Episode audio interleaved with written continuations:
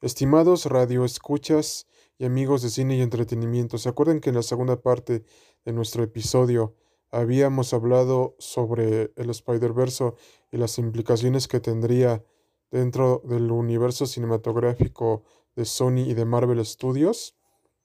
Pues en esta ocasión tenemos a un invitado muy especial que comentará con nosotros todas estas implicaciones del Spider-Verse en el cine dentro del género de superhéroes.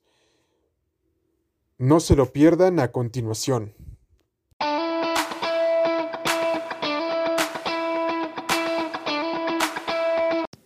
El día de hoy, amigos míos, tenemos a un invitado especial que es fan de los cómics al igual que su servidor.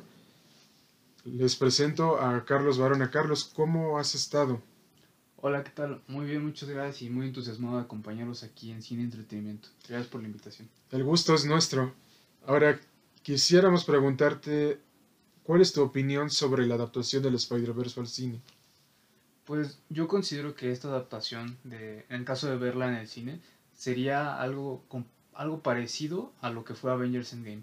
Ver a diferentes Spider-Mans de diferentes universos, como por ejemplo el que es un cerdo, Sería muy interesante de ver en la pantalla y creo que sería un magnífico proyecto para todo el universo y los amantes de, de nuestro arácnido. efectivamente, también estoy de acuerdo con tu punto de vista. Este ejemplo lo habíamos visto en la película animada del Spider-Verse, en donde se nos presentaban a, a varias versiones de Spider-Man y a un Peter Parker maduro. ¿Tú crees que veremos esto en el cine? Pues yo no esperaría ver menos. No sé si la adaptación seguiría siendo la misma, con un, Peter Parker como algo retirado, cansado, con la pérdida de, de MJ, pero creo que sería muy factible y sobre todo con los últimos rumores que se han escuchado.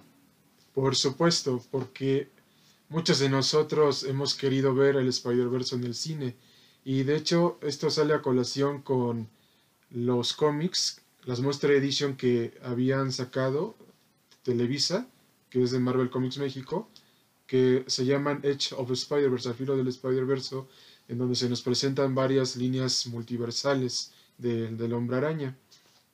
Ahora bien, ¿tú, ¿tú qué historia crees que se debería de adaptar más del Spider-Verse, la de Spider-Man Noir? Pues, sabes, yo creo que Noir es una una directriz muy interesante de explorar, pero particularmente yo estoy muy interesado en ver a Spider-Man 2099. Creo que es muy interesante, sobre todo la sociedad futurista, que actualmente ya se pueden adaptar al cine. Creo que para la época de los 90 era muy difícil ver cómo sería este futuro, pero con la tecnología actual en edición y todo, quedaría yo creo impecable y podríamos ver otra versión de Spider-Man y que no conocemos y nunca se exploraron los cines. Exactamente, porque hay varias versiones del hombre araña que no se han explorado en el séptimo arte.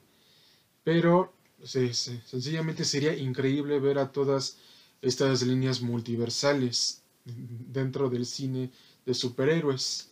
Ahora bien, ha habido rumores de que Venom podría aparecer en el universo cinematográfico de Marvel y que Marvel Studios está muy interesada en incluirlo. ¿Cómo crees que sería la interactuación con el Spider-Man de Tom Holland y cómo crees que lo podrían introducir dentro del UCM.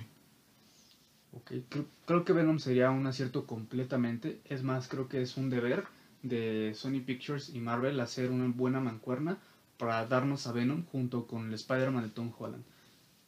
el antagonismo que existe entre ambos personajes, creo que muchos de los fanáticos amamos ver esto en los cómics y tenemos las ganas de verlo desde que nos habían dicho que podría haber un Spider-Man 4 en la época en la que Tobey Maguire interpretaba a Spider-Man. Y creo que sería increíble. Ahora, de la forma en la que lo puedan introducir, quizá lleguen a hacer algún tipo de escena post-créditos, como a Marvel tanto le encanta regalarnos momentos extras después de cada película, en las que Tom Holland haga un pequeño cameo. Y el que de alguna forma, en alguna historia, ya los cruzarán específicamente. Creo que Carnage sería una buena amenaza para enfrentar juntos, pero bueno, Sony Pictures lo está abarcando por su propio lado. Pero aún así, yo creo que esta sería la forma como más correcta de introducir a nuestro ágnido junto con Venom.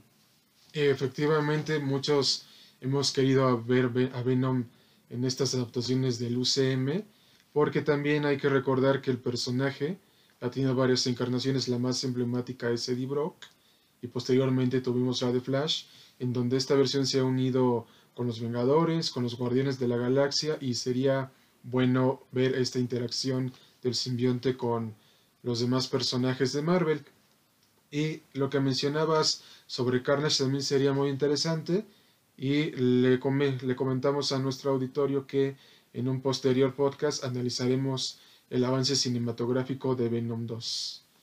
Y, y sencillamente también te quería preguntar, eh, pues, ¿cómo ves que también en, esta, eh, en el multiverso de Spider-Man que se adapte al cine, eh, más bien, ¿cómo ves el futuro de la versión del videojuego del Spider-Man de PS4 en el cine?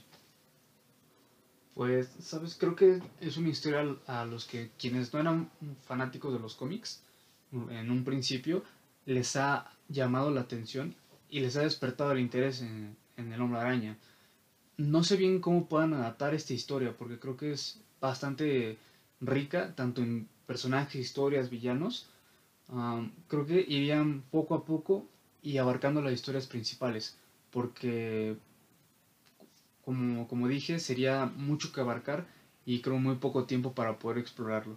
Entonces quizá podría ser un inicio para comenzar a explotar historia por historia.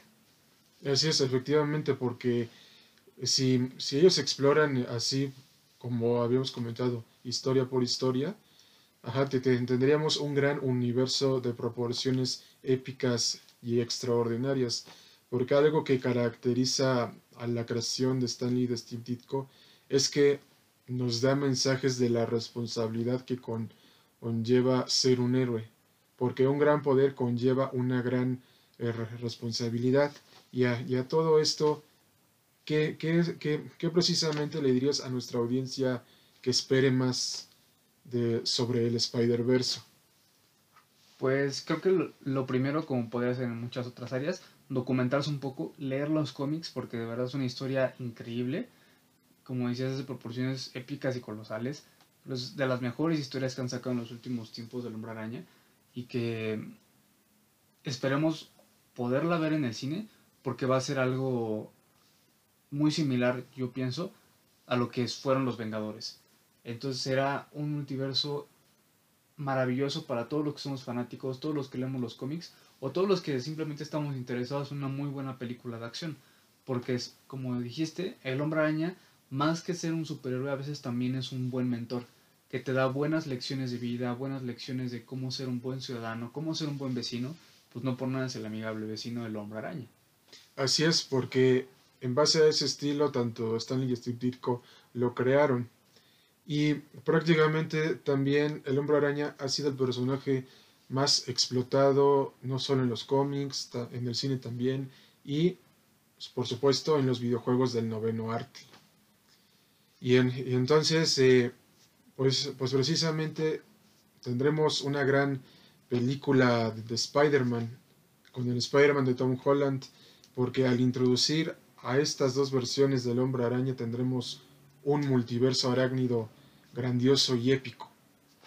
Sí, si lograsen como constatar las negociaciones tanto con este Tobey Maguire y Andrew Garfield y obviamente Tom Holland, creo que todos los fanáticos estaríamos asombrados y maravillados de poderlos ver a los tres en la pantalla, sobre todo en lo personal, con Tobey Maguire, que creo que es el Spider-Man que marcó nuestra, nuestra infancia y con el que crecimos en el cine.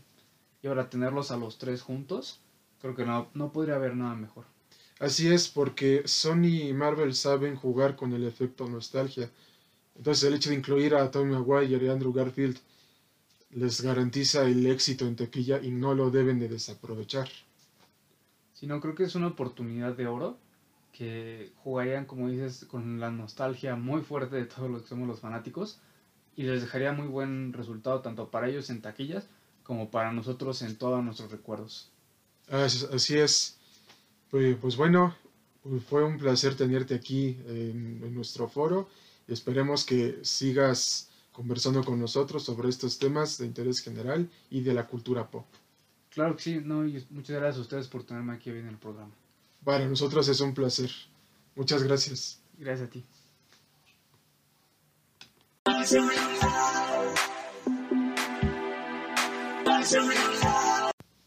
Bueno amigos, de lo que anteriormente expusimos sobre el Spider-Verse en el cine con nuestro invitado Carlos Barona, nos gustaría saber qué piensan de este tema y nos podrán escribir todas sus dudas y sugerencias a los siguientes correos electrónicos cinematografía9404 arroba gmail.com y podcast de cine y entretenimiento arroba gmail.com. Recuerden que ustedes forman parte de la comunidad de cine y entretenimiento, ya que sin ustedes nuestra revista virtual no estaría en el lugar en el que se encuentra ahora.